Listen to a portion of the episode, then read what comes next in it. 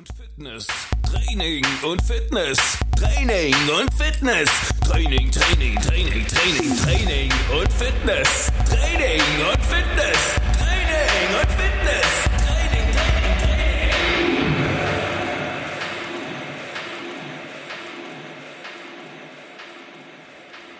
In der Interviewreihe erlebt ihr die Größen aus dem Fitnessbereich. Einblicke in andere Leben. Einer der verrücktesten unter den Fitnessverrückten ist der Steffen, denn er stürzt sich auf die Fitnessgrößen, um für dich an die Infos zu kommen, die dir helfen, noch mehr aus dir herauszuholen. Lehne dich zurück, schnalle dich an und genieße das Interview mit dem wahrscheinlich stärksten Rapper in ganz Deutschland. Lasst euch von der großartigen Persönlichkeit motivieren. Viel Spaß beim Interview wünschen euch die Fitnessverrückten. Training und Fitness, Training und Fitness, Training, Training, Training, Training, Training und Fitness, Training und Fitness, Training und Fitness, Training, Training, Training.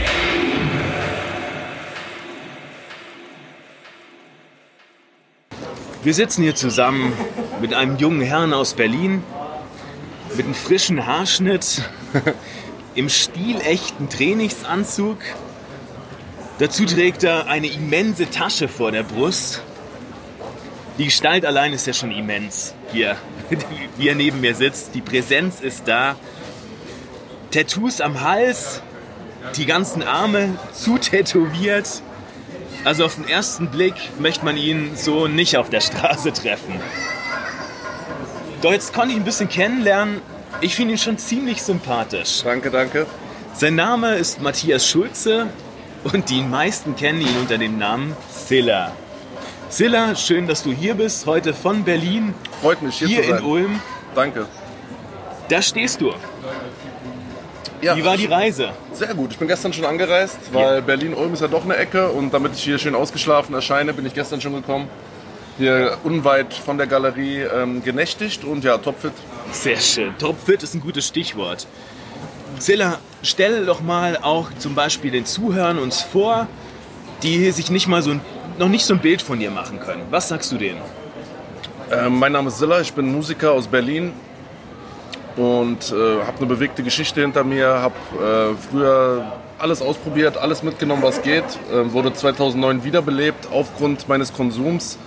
Und äh, ab diesem Zeitpunkt hat sich ein Schalter bei mir umgelegt und habe dann den Sport für mich entdeckt und lebe quasi den Lifestyle vom Alk zum Hike seitdem und versuche das ähm, den Jugendlichen und Heranwachsenden näher zu bringen, dass du quasi alles alles äh, ablegen kannst, alle schlechten Laster und quasi es nie zu spät ist, einen Neuanfang zu starten.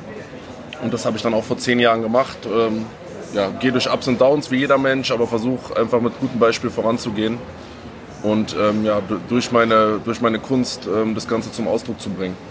Sehr schöne Punkte. Also lass uns da bitte noch mal gern drauf eingehen später. Vom Ike zum Hulk, da haben wir uns schon was notiert. Ich würde gern vom Äußeren, von dem Kerl mit den Muskelpaketen wirklich nach innen kommen zu dir. Und fangen wir wirklich mal mit der Trainingsgeschichte an. Also Rapper und ziemliche, ich sag mal, bestimmt auch ein teilweise bestimmt stressiges Leben. Wie bringt man das in Ein- in Einklang, den Körper zu halten, zum Trainieren zu gehen und so erfolgreich zu sein? Ich denke, das ist ähm, wie bei den meisten Sachen im Leben, also es ist so ein Leitsatz, auch der, der mir sehr wichtig ist. Äh, Ordnung ist das halbe Leben. Und alles hat so eine gewisse, äh, bedarf so einer gewissen Organisation und einer Struktur und dann ähm, sind Erfolge umsetzbar. Aber es muss ein Plan vorher, es muss ein Plan her. Man kann nicht einfach in den Tag leben. Wie sieht der Plan dann zum Beispiel aus, so dein gewisser Alltag? Na, mein Alltag sieht folgendermaßen aus. Ich stehe um 6.10 Uhr auf. Ich weiß nicht, warum nicht genau 6. Ich habe irgendwann das hat sich das so eingebürgert. 6.10 Uhr stelle ich den Wecker, stehe auf, ähm, trinke meinen Kaffee, habe so meine morgendlichen Rituale, dusche, trinke Kaffee, dann setze ich mich erstmal an meine Buchhaltung So ein ran. richtiges Morgenritual. Genau, ja, wichtig. Einfach, um, um morgens ein bisschen geerdet zu werden. Um einfach, ja, ich habe halt irgendwann gemerkt, dass das Wunderbare liegt im Alltäglichen. Und es sind manchmal die kleinen Dinge im Leben, äh, die es ausmachen. Und so diese kleinen äh, Hilfestellungen quasi im Alltag. Und das, das sind für mich so Ruhephasen oder halt so Art Rituale.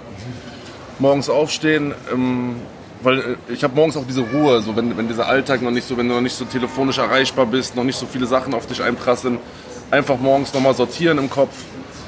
So die Eat the Frog ist auch so, so eine Sache. Ähm, erstmal das Unangenehme, sage ich mal, erledigen. Zum Beispiel jetzt Buchhaltung, irgendwas wegheften, dass du einfach schon mal diese Sachen weg hast. Und ähm, ja, dann zum Sport gehen, 7.40 Uhr bis 9 Uhr. Nach Hause, den ersten Snack, und dann geht es auch meistens schon mit den ersten Meetings los oder ich kümmere mich um meine Musik. Das ist natürlich, das variiert natürlich äh, von Tag zu Tag. Ich bin jetzt nicht sieben Tage die Woche im Musikstudio, sondern habe ja auch noch andere Projekte nebenbei am Laufen und die werden dann durchgezogen. Dann gibt es Mittagessen und nachmittags wird Zeit für die Familie und Freunde auch investiert und, und auch Freizeit. Also ich versuche schon, klar, es gibt Tage, da hat man Videodrehs 14 Stunden, da, da geht sowas nicht. Aber ich versuche schon so, das alles immer so gut zu, äh, ähm, gut zu schultern, sage ich mal. Also verschiedene ähm, Säulen im Leben zu haben. Seit wann ist das denn so, dass du diese schöne Routine hast? Mm, na, jetzt wieder ungefähr ein Jahr. Da, wirklich mit dieser festen Aufstehzeit und ich merke auch, seitdem geht es auch wieder rapide bergauf. Also äh, die, die ganze ähm, Arbeit läuft besser, privat läuft es besser und wie gesagt, das ist mir sehr wichtig, dass alle Punkte gut bedient sind, weil es nützt nichts, super erfolgreich zu sein, aber privat äh, zu strugglen und andererseits ähm, nützt es auch nichts, privat alles im Grün zu haben und die Arbeit wird vernachlässigt. Deswegen, also ich habe schon vor zehn Jahren angefangen, mir halt darüber Gedanken zu machen, aber wie es im Leben manchmal ist, dann äh, gibt es halt auch Phasen, wo das, wo das nicht umsetzbar ist. Wie ich vorhin schon gesagt habe, ich bin ja auch kein äh, Supermensch, ne, aber so jetzt ziehst du dann eine, eine, ganze Zeit lang durch und es gibt mir auf jeden Fall Stabilität. Also vom Alk zu Hulk, zum Hulk, warst du dann schon immer der Hulk?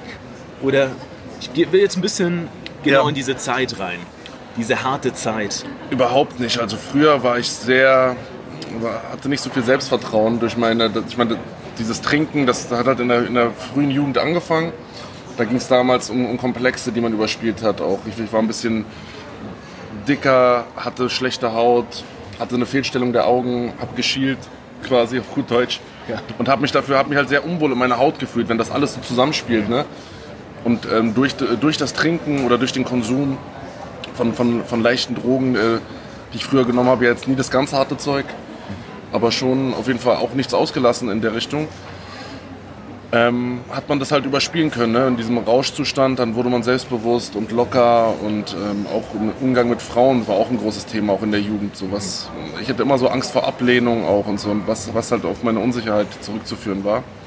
Naja, und wie gesagt, durch Alkohol konnte man das gut überspielen und das hat sich dann so vom, von der Pubertät bis, ins, bis in die frühen 20er gezogen, sage ich mal. Und ähm, äh, das... Äh, mündete dann halt äh, in, in, in, dieser Wiederbelebung 2009. Und spätestens da, dann bin ich am nächsten Tag, wo ich nach Hause kam, da hat sich ein Schalter umgelegt, weil wenn du kurzzeitig, das wachgerückt ist. wenn du kurzzeitig weg vom Fenster warst und gesagt hast und wusstest, ey, du warst quasi tot, also das Leben war vorbei und für was? So einfach nur weil, weil ich mich meinen Ängsten nicht stellen konnte oder weil ich nichts getan habe, immer mich in Selbstmitleid gebadet. Ne? Und dann wurde mir klar, ich muss was ändern. Und durch diese Struktur, diese ersten Schritte zum Sport gehen, Ernährung durchziehen, hatte ich zumindest schon mal zwei Sachen im Leben. Sport natürlich, der Fortschritt, die, man sieht, die Muskeln wachsen, ne? fühlt sich irgendwie fitter, ist gut. Also quasi man sagt sich, ich will 10 Kilo abnehmen, man macht das und das und das, dass es klappt, hat es dann geschafft. Und so habe ich mein Selbstvertrauen aufbauen können, einfach wow. durch. Ähm, ist, ist in dieser Nacht Sachen. tatsächlich der Hulk geboren worden? In dieser einen Nacht? war das genau dann? Na, der wurde dann erst später entfesselt, ja, aber so, so in, in, Gedanken auf jeden Fall, ja. In Gedanken und dann bedarf es, hat so noch der Umsetzung bedarf und das wurde dann über die Jahre, äh, habe ich mich da kontinuierlich gesteigert und ähm, ja, so ein Mindset entwickelt, wo ich heute sagen kann, das hat mir auf jeden Fall das Leben gerettet. Wow. Du hast eine super coole Routine. Hast du denn auch einen Splitplan im Training? Ich habe einen ganz ähm, ähm, normalen äh, Pull-Push-Beine-Trainingsplan, also so ein Fünfer-Split. Ich gehe zweimal, zweimal mache ich Pull in der Woche, zweimal Push und einmal Beine. Super genau, cool. Fünf Tage die Woche. Variiert ja. auch, ne? ja, okay. also variiert. Aber ich ziehe ja. erstmal mehrere Wochen durch und dann werden die Muskeln auch mal kombiniert. Das heißt, du variierst natürlich auch Übungen.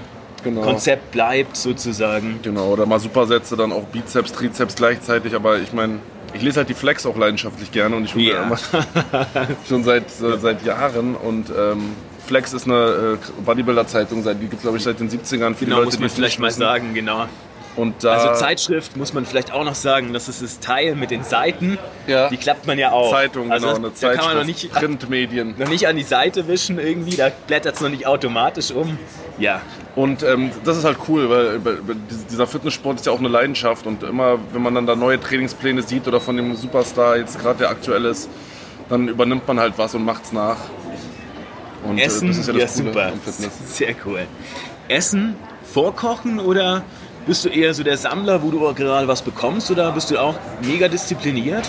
Schon, äh, also phasenweise, wenn, wenn ich natürlich jetzt was vorhabe. Ich bin jetzt kein Typ, der jetzt das ganze Jahr mit 5 Gramm Körperfett rumrennt und jetzt nur Pute aus der Dose ist, sage ich mal.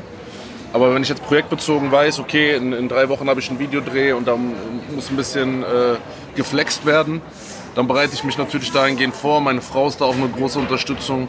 Meine Freundin, Super schön, ja. die, die dann für mich abends eine. Portion mehr kocht, das dann für mich abpackt. Also da nehme ich schon äh, immer was mit. Also da bin ich vorbereitet, weil wenn ich weiß, ich habe jetzt eine lange Zugfahrt und so, ne, da Sehr diese diszipliniert. ja, doch. Croissants und was man da meistens Oh, kriegt, ja. das ist dann nicht so berauschend. Oh ja, okay. Da habe ich auch immer sehr schlechtes Körpergefühl. Ich bin so echt, wenn ich eine Banane nur schief angucke, äh, werde ich schon dicker. Also bei mir ist, ich habe so eine Genetik auch, nehme schnell zu. Ich muss echt aufpassen, was ich esse. Das ist ein Segen und Fluch Kann ich zugleich. nachvollziehen, Ja, okay. Beim, beim Ja. Aufbau ist es halt gut. Ja, genau. Schnell drauf, aber nicht mehr schnell runter. Genau, und, und manch einer wünscht sich halt das so, ne, dass er so eine Masse überhaupt erst hat.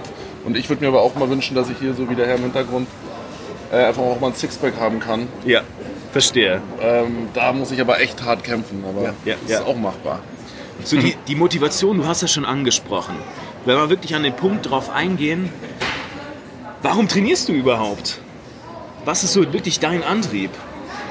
Was ist mein Antrieb? Na, ein Selbstbewusstsein auch erlangen. Einfach dieses äh, Gutfühlen, äh, quasi am Ende des Tages oder danach ein, ein, eine Checkliste, einen Haken setzen zu können, Sport erledigt und das macht ja auch was. Es setzt ja Glücksgefühle frei.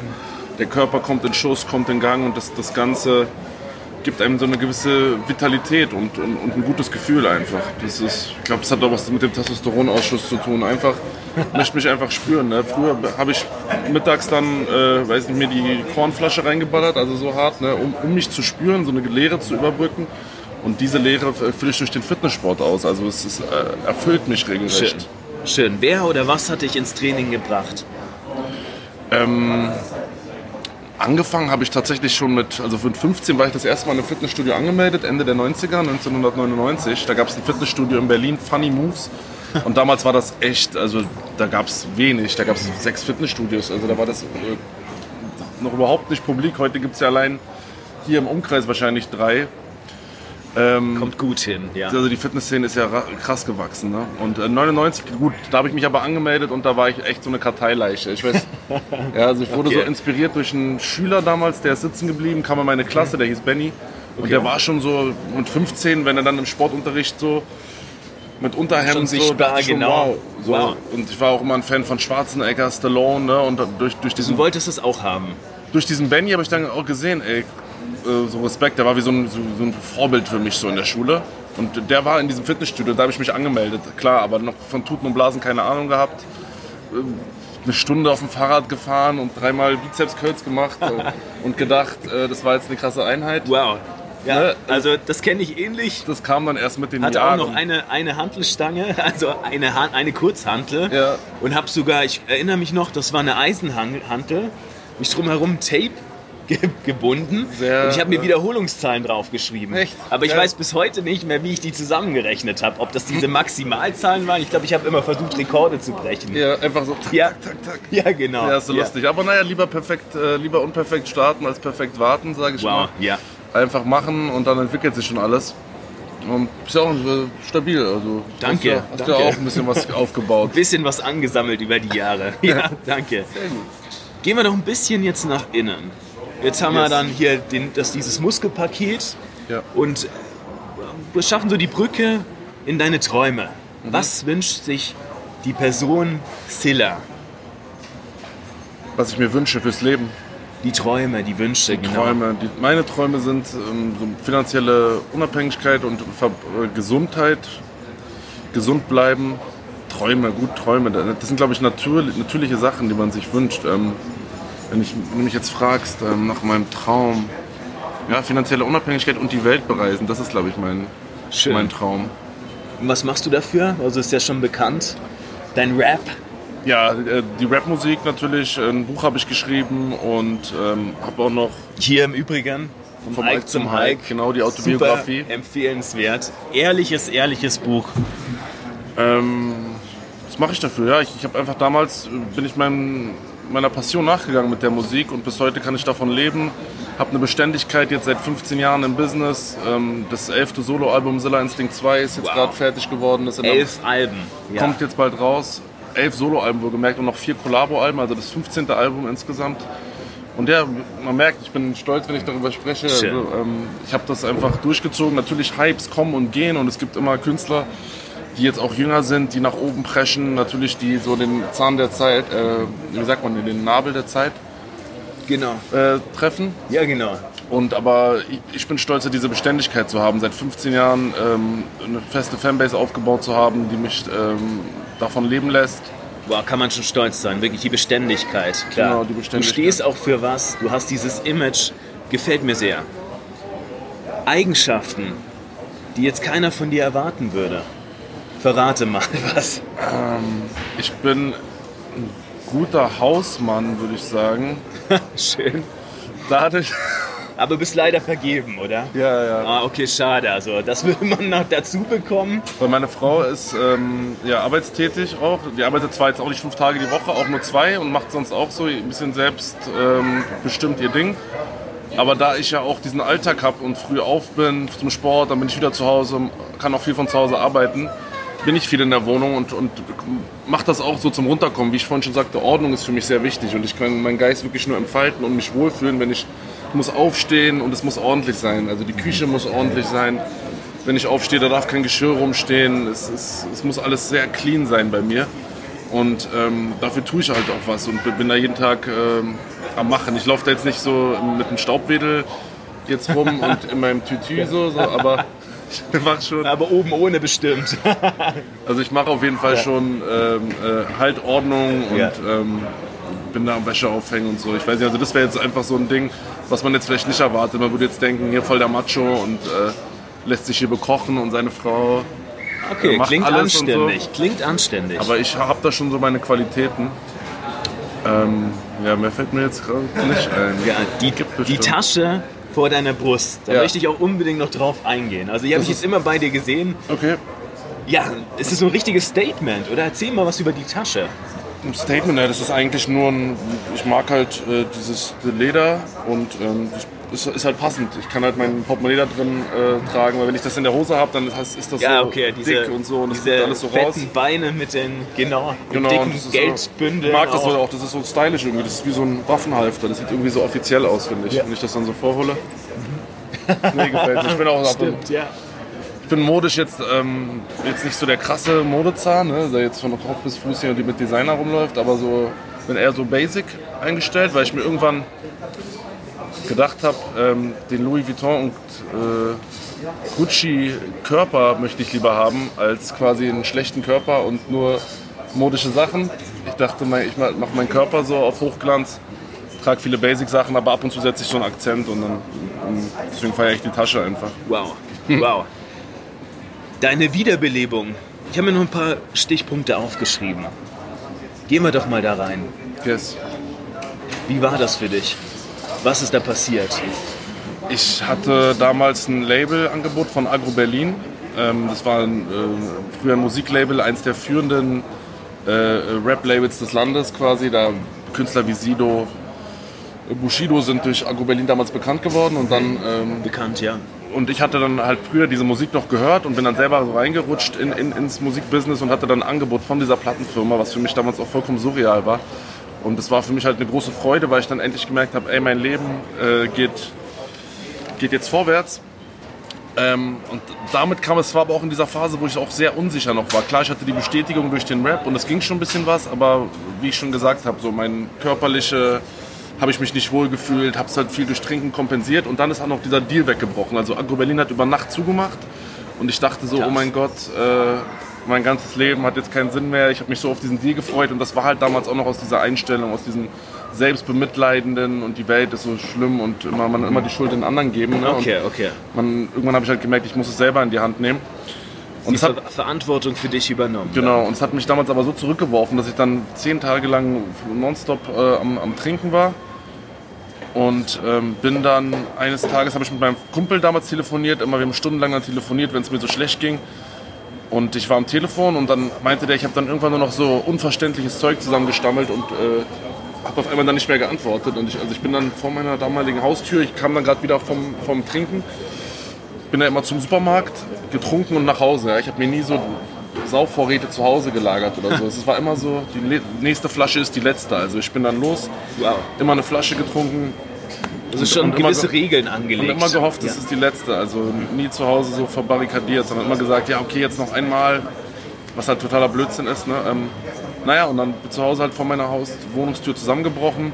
Tough. Der hat sich Sorgen gemacht, hat die Polizei gerufen, Notdienst kam und die wollten mich erst einfach in eine Ausnüchterungszelle stecken, so habe ich es aus den Erzählungen. Ich war ja komplett weg, also ich, hab, ich weiß dann gar nichts mehr.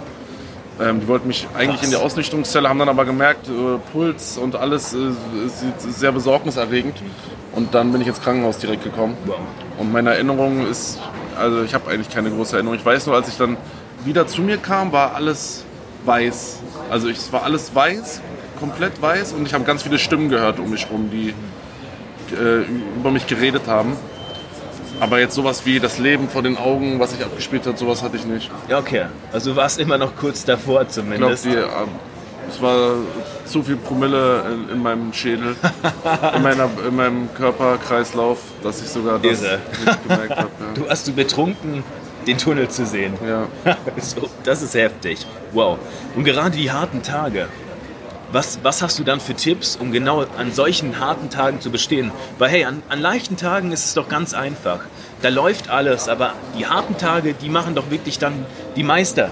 Da kommen die Meister hervor. Das stimmt. Na, ich, ich sehe immer Probleme als Lösungen an. So klar ist, ist, diesen Zustand, dass du, dass du dir dann sagst, ja, wenn ich das und das geschafft habe, jetzt noch das, jetzt noch das Auto abbezahlen, jetzt noch, wenn ich dann endlich den Schuldenberg abgetragen habe zum Beispiel, dann habe ich das Recht, glücklich zu sein. Das ist halt Quatsch und das muss man sich immer vor Augen führen, weil es wird immer irgendwas passieren. Wenn du dann irgendeinen Zustand erreicht hast, ja, jetzt habe ich den Wagen abbezahlt, geil, dann passiert vielleicht irgendwas anderes Schlimmes, dann ist irgendein Schicksalsschlag in der Familie und sowas muss man sich immer bewusst machen, also Klopf auf Holz, Yes. dass das nicht passiert, aber ähm, einfach das, das anerkennen, dass das das Leben ist und das nicht pe- persönlich nehmen, äh, sage ich mal, von wegen, ja, warum immer ich, sondern also es, ist, es, es führen ja auch Sachen dazu, wenn Probleme auftauchen, wenn du jetzt irgendwo einen geschäftlichen Streit hast mit jemandem, irgendwelche Geldsachen, dann musst du halt überlegen, hm, vielleicht war ich im Vorfeld nicht äh, klug genug und habe es vertraglich festgehalten.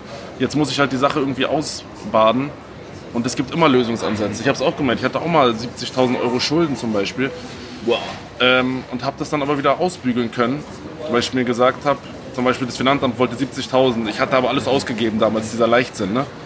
Und dann denkst du dir halt, ah, fuck, jetzt hast du 70.000 Schulden, Krass. wieder ein Grund zu saufen eigentlich und ah, die böse Welt und ah, das Finanzamt, die nehmen einem alles weg. Wie bist du da drüber weggekommen? Also wie hast du das durchgehalten, Na, na, dass du nicht einfach- rückfällig geworden bist? Einfach äh, mal die zwei Seiten der Medaille sehen und zwar, okay, Schulden sind halt scheiße und die Krams dazu, aber auch sehen, okay, ich habe ja anscheinend so viel verdient, das heißt, ich habe ja so viel richtig gemacht, dass die überhaupt so viel von mir wollen. Das heißt, eigentlich muss es für mich eine Motivation sein und, und kein äh, Rückschlag, sondern sagen, ey, ich habe es schon mal geschafft und jetzt erst recht, weil jetzt, jetzt bin ich gefordert, jetzt ist da ein bisschen Feuer in der Sache. Deswegen immer Probleme in Lösungen umwandeln und, und, und das quasi, das klingt so leicht, aber es ist eigentlich, wenn du die Draufsicht entwickelst, ist es gar nicht mehr so schwer, sondern einfach sagen, ey, das ist jetzt eine Aufgabe, eine reizvolle Aufgabe, die es jetzt zu bewältigen gilt und, ähm, und das dann einfach angehen und nicht sagen, äh, Sehr nö, inspirierend. Ja. ja. Wow. Das angehen und ähm, abschließend dazu, ähm, dieses, was ich auch vorhin meinte, das Wunderbare liegt im Alltäglichen. Nicht immer sagen, ja, wenn ich dann keine Schuld mehr habe, dann geht es mir gut, sondern auch in dieser Zeit hatte ich dann, klar, es gab Tage, dann, es zieht einen schon runter und man fühlt sich schon manchmal, ah Mist, guckt auf die anderen und da läuft es augenscheinlich so gut. Aber wenn ich dann auf die Zeit zurückblicke, war eigentlich jeder Tag geil, dieses Fighten, dieses Kämpfen. Auch wenn ich mir an manchen Tagen nur ein halbes Hähnchen leisten konnte, weil Wow. ich halt die Sachen äh, zurückhalten musste, Finanzamt decken musste. Wow. War das, war das eine super geile Zeit und, und, und das, ist, das ist mir so im Gedächtnis geblieben, dass ich immer, dass ich mir dann gesagt habe, ey, du nutzt einfach das Leben jeden Tag, versuch immer das positiv zu sehen, weil es ist halt auch nicht ähm, für immer und ähm, es gibt immer, es ist einfach schön am Leben zu sein und alles machen zu können und ähm, weiß auch nicht, also ich habe einfach diese Das Einstellung so entwickelt und das hat mir echt geholfen. Also ich bin auf so eine neue Bewusstseinsebene irgendwann da geklettert durch diese ganzen Probleme. Also du bist, ich höre da eine richtige Dankbarkeit für die Sachen, die passiert sind raus. Ja, Oder? Tatsächlich. Und du hast die Verantwortung übernehmen, übernommen. Und das ist auch, auch ein bisschen, so wie ich dich sehe, mir gefällt das sehr, auch diesen Einblick, dieses Emotionale, was du auch bietest. Du stichst ja auch, würde ich sagen, der, von der Szene raus. Körperlich, mit Ja. der Entscheidung, die du getroffen hast. Du kennst ja sicher auch einige, die sind auf ihrem Film sozusagen hängen geblieben. ja. Wie ist es so? Wie, wie siehst du dich so in der Szene? In der Szene sehe ich mich, ähm, damals war ich sehr gehypt, 2011, 12, da hatte ich 50, 60.000 Platten verkauft, kam gerade richtig hoch. Hatte das erste Mal so einen richtigen Bass, sage ich mal. Zilla Instinct 1 war, ist, oder ist ein Klassikeralbum in der, in der Szene. Und das, das ist schon interessant zu sehen. Also, wenn du Erfolg hast, dann kommen alle Leute von, aus allen Städten und sagen: Ey, du bist für uns die Eins in Berlin und wir wollen mit dir arbeiten. Und da bin ich auch nonstop rumgereist. Und du siehst halt, äh, wie die Leute halt da sind, wenn, wenn, wenn Erfolg herrscht. Und genauso sieht man aber auch, wenn es dann äh, bergab geht. Ich habe dann auch Finanz, äh, privat oder promotechnisch bei meinem letzten Album ein paar falsche Entscheidungen getroffen, finde ich. Da habe ich mich mit meiner damaligen Frau so ein bisschen geistensmäßig so dargestellt. Wir haben dann einfach, ich war dann einfach so happy auch irgendwie im Leben. Ne? Ich dachte, boah, ich habe so viel schon geschafft. Dann hatte ich auch noch eine augenscheinlich coole Frau kennengelernt, äh, wo wir auch dann einfach gelebt haben. Wir waren in Monaco, wir waren in New York, wir haben Sehr cool. wir haben dem Lifestyle gefrönt, so, aber ich, ich habe dann, also es war ein bisschen zu übertrieben. Und wenn du in Deutschland das so den Leuten unter die Nase reibst, von wegen, ah, früher ging es mir nicht gut und jetzt, und dann beim Umkehrschluss dann dieses Übertriebene, das haben die dann irgendwie auch nicht gegönnt. Also auf jeden Fall habe ich sehr viel Echo auch aus der Szene bekommen. Ähm, so, und äh, das hat mir auch sehr geschadet, so das mit dieser Frau. Ne? Und das war dann, ist dann auch alles äh, in, in, so in die Brüche gegangen. Und dann stand ich da vor so einem Scherbenhaufen. Und dann war es aber so, dann ist keiner mehr da. Diese Leute, die dich dann früher die sich an dich geheftet haben, um von dir zu profitieren, die sind dann im Umkehrschluss nicht mehr da, wenn es dir schlecht geht und helfen dir dann hoch. Das ist so eine Erkenntnis, die ich auf jeden Fall auch aufs Leben so projiziert gesehen habe. Und ähm, Wow, tough. Also, deswegen bin ich auf jeden Fall äh, ein bisschen abseits von der Szene aktuell, weil ähm, ich irgendwann auch mich so bewusst distanziert habe, weil die, dieses Spielchen, dieses Heuchelei vorne rum, immer wenn es läuft, sind sie alle nett, aber so ansonsten gucken sie dich nicht mit dem Arsch an. Das hat mir auch äh, so die Augen geöffnet, aufs Leben bezogen. Und deswegen halte ich echt den Kreis klein.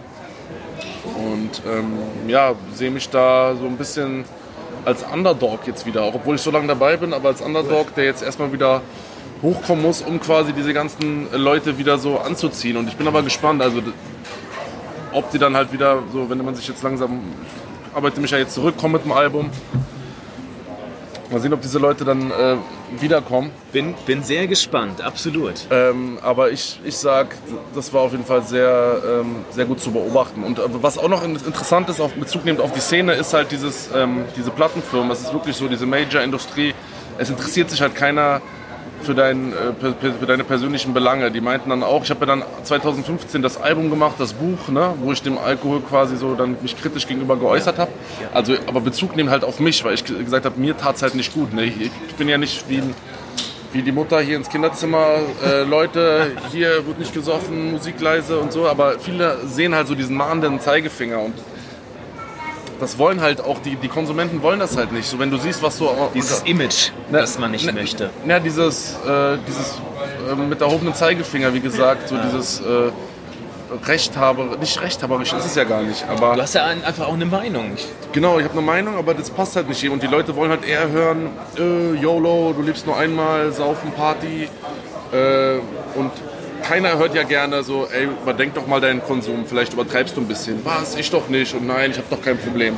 Und quasi, wenn du dann über sowas auch rappst und singst und erzählst, so und so, der Alkohol ist der Teufel für mich, dann hältst du wahrscheinlich den Leuten auch so ein bisschen den Spiegel vor mit dieser CD oder mit diesem Song.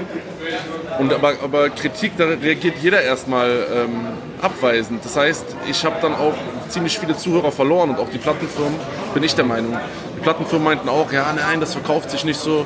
Wir brauchen den alten Siller wieder, der die, der die Flasche Whisky vorm Auftritt äxt und so weiter. Ne? So, weil das ist dann so, Flasche Whisky auf der Bühne, yo, yo. Äh, das, das waren die Leute, aber hätte ich auch weitermachen können, aber dann wäre ich wahrscheinlich heute nicht mehr im Leben.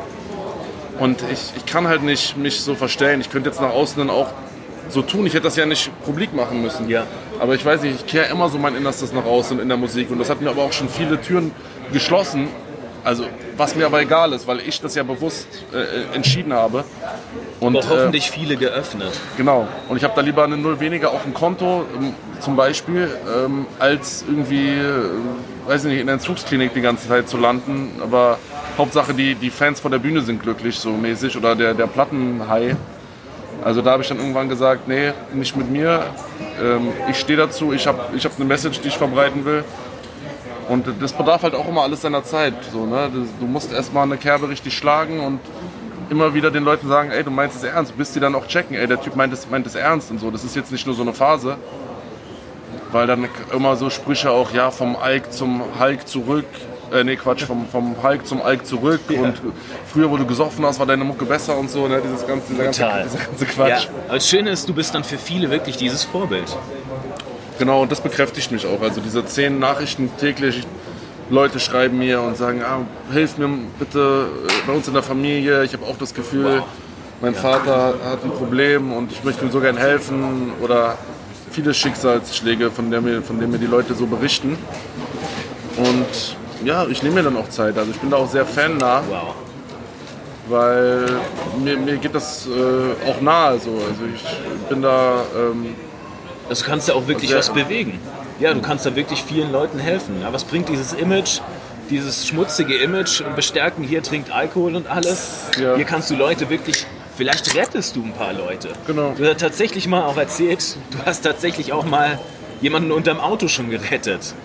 Ja, ist aber es, das- ist das hat- deine Art? Das müsst ihr im Buch mal nachlesen. Da gab es so eine Anekdote, ja, da, hab ich, da haben wir einen Autounfall gesehen und mussten dann eine Frau äh, darunter befreien. Und das, da war ich auch gerade in meinem Fitnessmodus und habe ich halt den Wagen so angehoben. Das war eine schöne Anekdote, aber es hätte auch jeder in der Situation gemacht.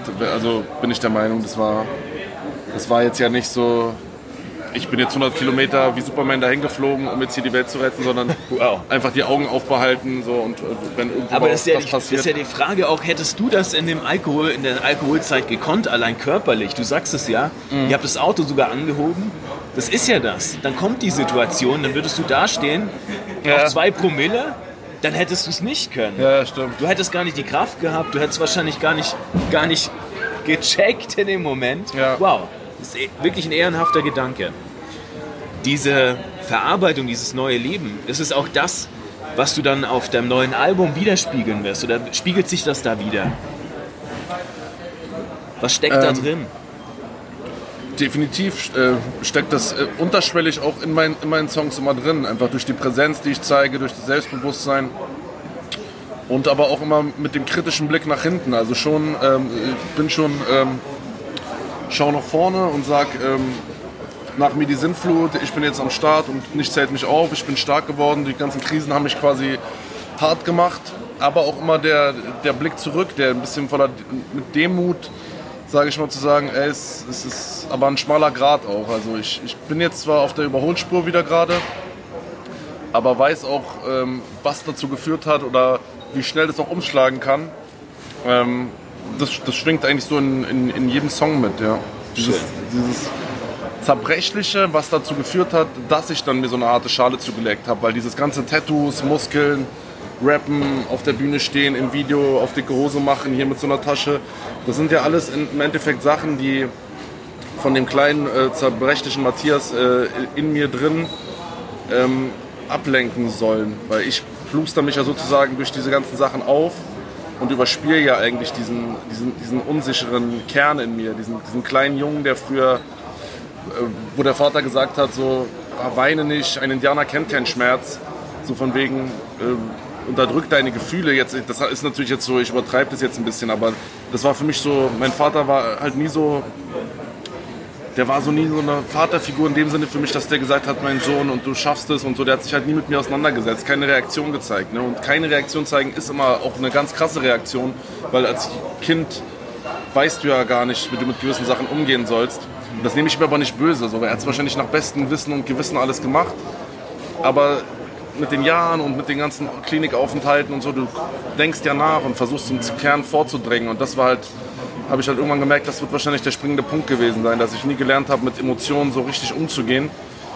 Ähm, was zu so einer Unsicherheit geführt hat. Und ähm, genau, das ist einfach so ein ganzer Prozess, der sich bis heute zieht. Ja. Einfach diese ganzen Schicksalsschläge, alles was passiert, versuchen richtig einordnen zu können und versuchen auch Ablehnung, zum Beispiel, wenn mal jemandem ein Song nicht gefällt, nicht zu sagen oder nicht zu denken, oh, das geht jetzt gegen mich als Matthias, ich habe jetzt versagt, weil so ist immer so ein bisschen meine, mein, mein, meine Denkweise. Ich fühle dann immer mich gescheitert als Person irgendwie und okay. sehr unsicher. Ja, und das sind alles Sachen, was mich sehr viel beschäftigt. Da grübel ich sehr viel drüber nach und versuche einfach, versuch einfach eine harte Schale da zu haben, um, um, um diese Probleme lösen zu können, ohne, ohne mich zu betäuben. Und ähm, ja, ich glaube, das war ziemlich ausführlich. Also ja, zu dem, super, zu sehr dem, schön. Zu dem das Umfeld natürlich Thema. auch. Würdest du auch sagen, du bist in Berlin ja auch aufgewachsen, dort immer noch, du wohnst dort immer noch. Yes. Das ist natürlich auch entscheidend. Oder es prägt dich doch auch. Na klar. Was hat dich da geprägt? Hat dich das auch in die Alkoholzeit natürlich auch so reingezogen? Du sagtest ja, hattest ja auch ja, das viel kompensiert damit. Ja. Lag das auch wirklich an dem Umfeld? An dem Umfeld, klar, aber ich hätte jetzt auch zum Beispiel, wenn ich in Ulm äh, geboren worden wäre, ja. hätte ich wahrscheinlich auch angefangen zu saufen. Also ja. hat jetzt nichts mit Berlin zu tun, aber natürlich mit dem Umfeld. Aber man überlegt sich, man, man ist ja, ich sage immer so, man ist so der, die Quersumme der fünf Leute, mit denen man sich umgibt. Ne, dann ist, ist mal ganz interessant für Leute, die da draußen so mal gucken, so mit ja. wem sie so am meisten rumhängen und dann so, eigentlich ist man immer so genau das Ding so dazwischen, zwischen allen. Und früher habe ich halt nur mit Chaoten rumgehangen. Wenn du mit fünf Chaoten rumhängst, bist du halt der sechste Chaot. Oder mit fünf Kiffern, dann bist du halt der sechste Kiffer oder Säufer.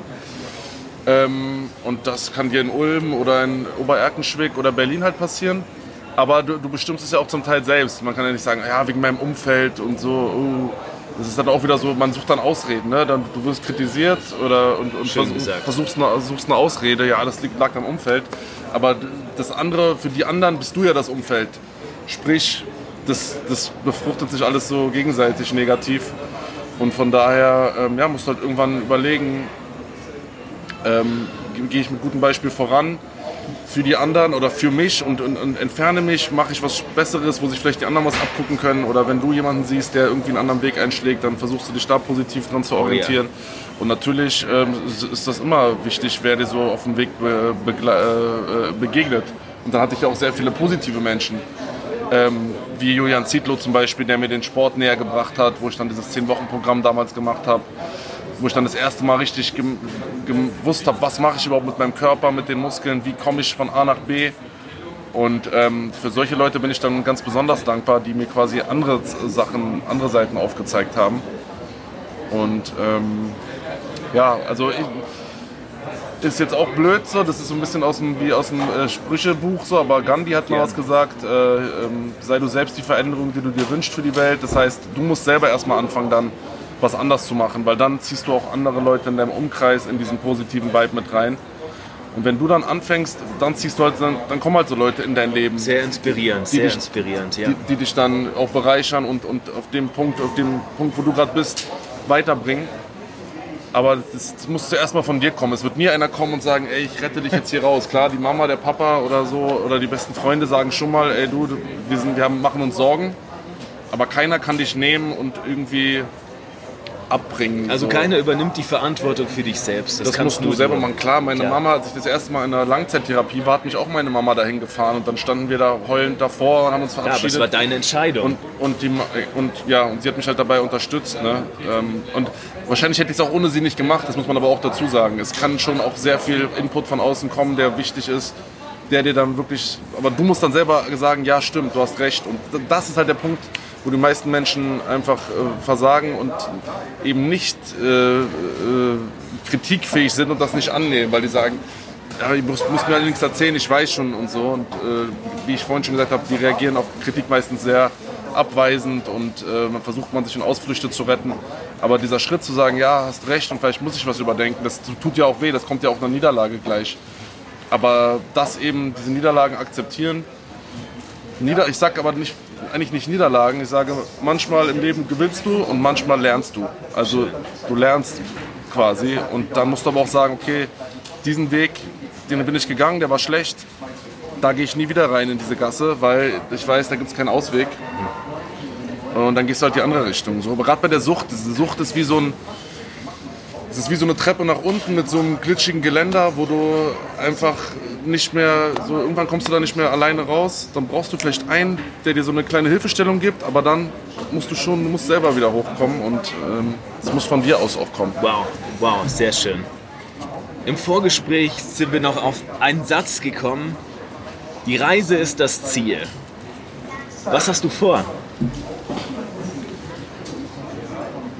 Ähm, ich mache jetzt mein Album, ich bin schon am nächsten dran. Ich mache Musik, ähm, wir fliegen jetzt ein paar Mal ähm, um die Welt dieses Jahr. Ich, ich setze mir so kleine Ziele eigentlich, immer so projektbezogene Ziele. Machen, will ein Projekt starten, danach eine kleine Auszeit gönnen, die Welt sehen, mich neu inspirieren lassen und ähm, ich bin eigentlich, was so Pläne angeht, denke ich echt klein. Ich denke jetzt nicht, oh, ich möchte, weiß ich nicht, mit 45 ein Haus haben und drei Unternehmen. Also ich bin so, ich sage immer so, wenn man so viel plant, dann fällt gerade fällt das Schicksal im Hintergrund lachen vom Stuhl, weil irgendwie immer sowieso alles anders passiert. Also ich lasse mich immer so inspirieren von, von den neuen Ereignissen, von den neuen Erfolgen und schau halt, ähm, dass es einfach so, ein positiver, so eine positive Richtung bleibt. Und natürlich, klar, eine Familie hätte ich gern. Ich bin sehr familiär, gut behütet aufgewachsen und fand das immer so schön auch, so diese Abende, diese Samstagabende, einfach mit der Familie sitzen, essen, Karten spielen. Und natürlich wünscht man sich sowas auch für sich selber, dass man quasi eine eigene kleine Familie aufbaut, also Stichwort Kinder kriegen. Wow, schön. Und das sind halt aber Sachen, die, die entwickeln sich jetzt gerade. Ist jetzt aber nicht so, dass ich so einen Plan habe, ja, mit 36 spätestens muss ich Papa werden. Das, das kommt halt. Und ansonsten, mehr, ich brauche eigentlich gar nicht so viel zum Leben. So eine kleine Familie wäre schön, ein Häuschen mit einem Garten. Und, das ist äh, doch ein solider Wunsch. Solide, genau, und, und, und ein schönes, äh, ja. Und, Worauf ich natürlich noch hinaus wollte, auf eine Fahrradtour. Ja. Ja. Erzähl mal, was du da geplant hast. Ja, folgendes habe ich mir überlegt. Und zwar, ähm, ich habe ja seit dreieinhalb Jahren meinen Führerschein verloren. Also seit Ende 2015 habe ich keinen mehr. Auch ja. natürlich, woran lag es? Alkohol natürlich. Ähm, hatte schon einige äh, Verfehlungen, sage ich mal, im Autoverkehr früher. Es ging aber, also es war zweimal Alkohol, einmal THC jetzt in, in fast 20 Jahren. Aber natürlich habe ich mich da nicht mit Ruhm bekleckert. ähm, habe so lange den Führerschein nicht und ja, habe dann dadurch aber meine Passion fürs Fahrradfahren entdeckt und muss sagen, ich bin wirklich leidenschaftlicher Fahrradfahrer. Also jetzt gerade, wenn die Sonne rauskommt in Berlin, wow. freue ich mich regelrecht. Dann poliere ich mein Bike und äh, lasse es dann nochmal checken und kaufe mir da irgendwie neue Pedale und so. Also ich bin jetzt so, was für andere das Autotune ist, ist so mein Fahrrad jetzt nicht so übertrieben. Also ich will einfach nur, dass es fährt und, und solide ist und dass ich halt gut von A nach B komme. Bin jetzt auch nicht der leichteste, ne? das muss schon ein bisschen äh, präpariert sein. So. Das Fahrrad äh, muss, Stabiles muss, Fahrrad. muss stabil ja, sein. Okay. Nee, und fahre einfach so gern, weil dieses Sport ist ja sowieso für mich geil, aber Fahrradfahren, also Joggen bin ich zum Beispiel überhaupt kein Fan. Ich konnte noch nie draußen joggen. Okay. Ich, wenn ich jetzt laufe, dann an der, nee, spätestens an der nächsten Ecke habe ich keinen Bock mehr. Also das, das, das gibt ja. mir gar nichts. Aber Fahrradfahren ist so, ey, da kann ich, manchmal fahre ich 60, 70 Kilometer am Tag durch die Stadt, ne, von wow. Berlin, von A nach B, mache meine Erledigung und äh, erst wenn ich dann vom Fahrrad steige, dann merkt man erst, was man gemacht hat. Also das ist für mich so ein geiler Cardiosport, der gar nicht anstrengend ist im Moment, wo man es macht.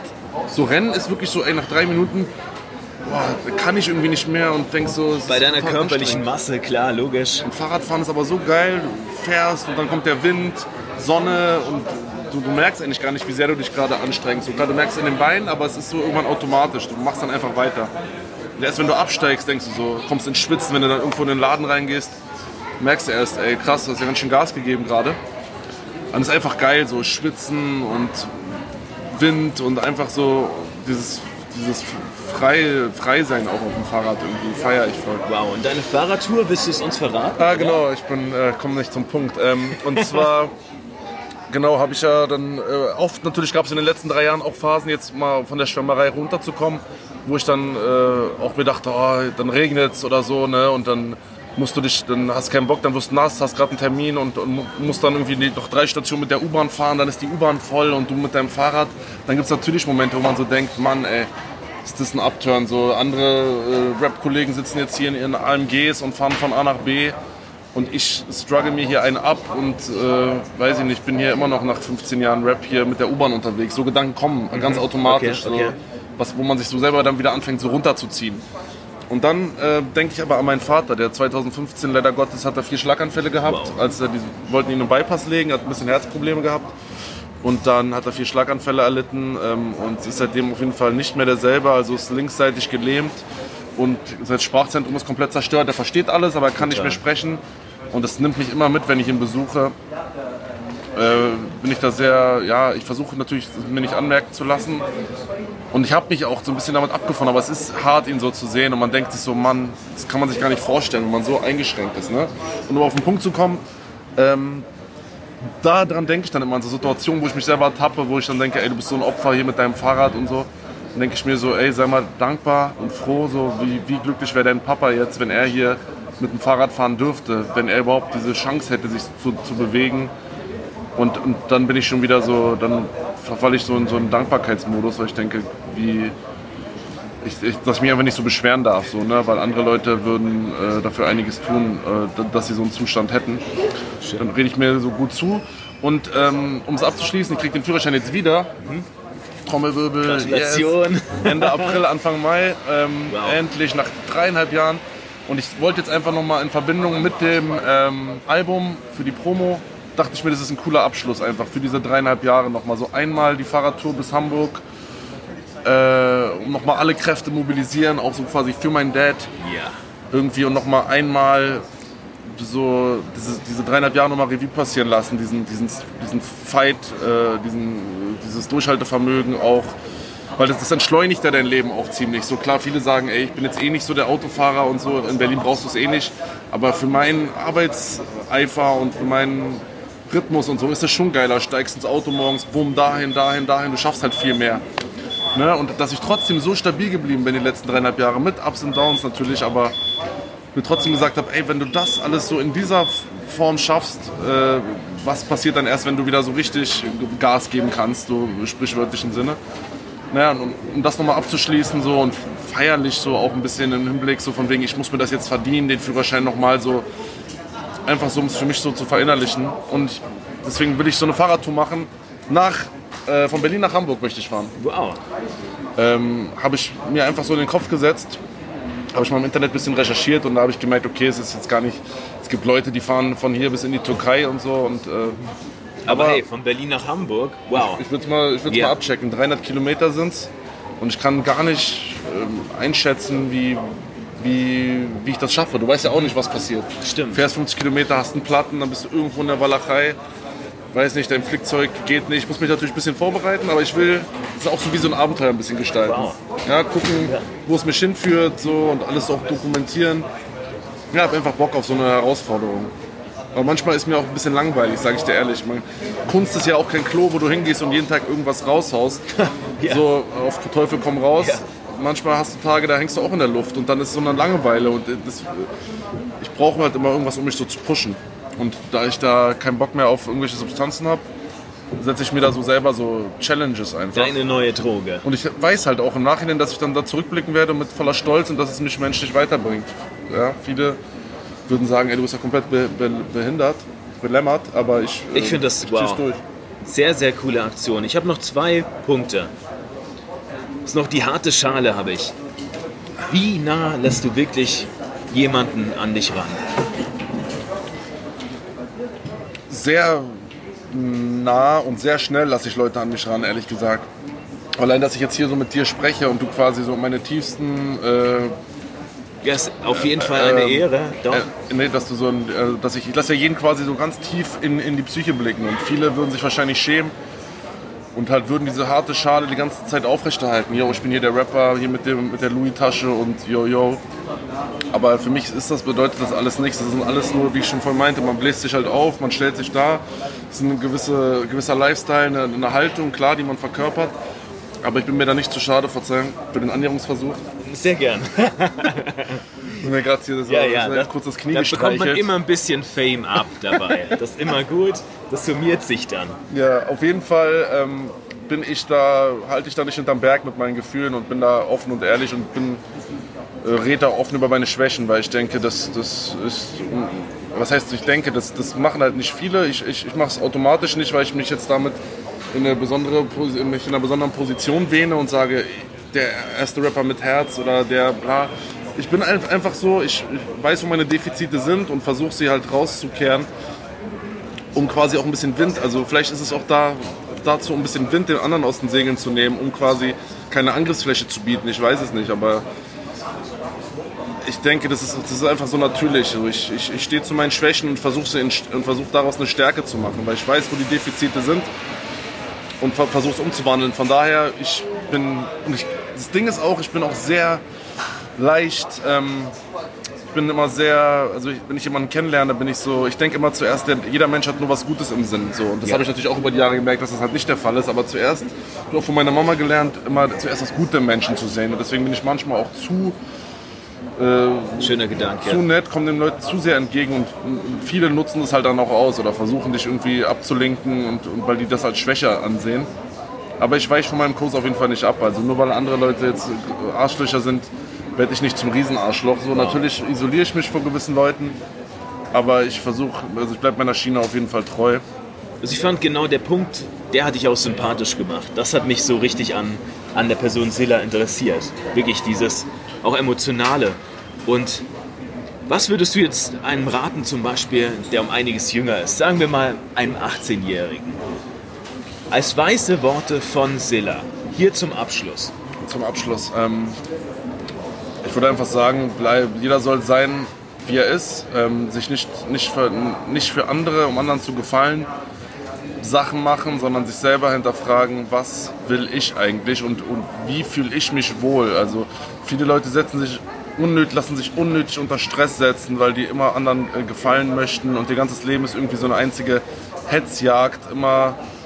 Und ich habe halt irgendwann gemerkt, du musst selber, du kannst selber dein, die, die Geschwindigkeit vorgeben im Leben und musst einfach das tun, worauf du wirklich Lust hast und den Mut dazu aufbringen, ähm, das zu machen, was du wirklich willst. Und das bedarf manchmal einer gewissen Vorlaufzeit, bis man sich wirklich traut, bis man auch weiß, was man will.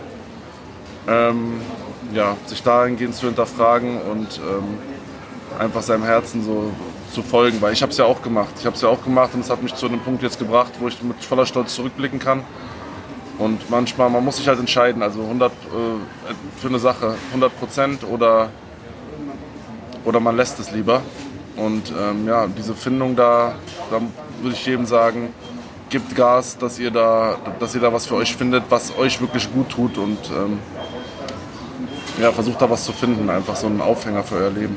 Wow, Silla, motivierende Worte. Das war ein unglaublich inspirierendes Gespräch. Hat Spaß gemacht. Ich möchte danke. riesig, riesig danken danke für, für die, die Zeit. Nochmal. Sehr gern, sehr gern. Danke dir. Super. Was hat dir an der heutigen Episode besonders gefallen? Bitte schreib mir einen Kommentar und gib mir Bescheid, worüber wir in den Episoden noch quatschen sollen. Was interessiert dich im Fitnessbereich besonders? Schau also bald wieder rein. Noch eine kleine Sache. Bitte hau uns doch eine 5-Sterne-Bewertung rein, vor allem auf iTunes, damit unterstützt du uns. Du bist der Hammer. Viel Spaß im Training. Bis bald. Training und Fitness. Training und Fitness. Training, Training, Training, Training, Training und Fitness. Training und Fitness. Training und Fitness.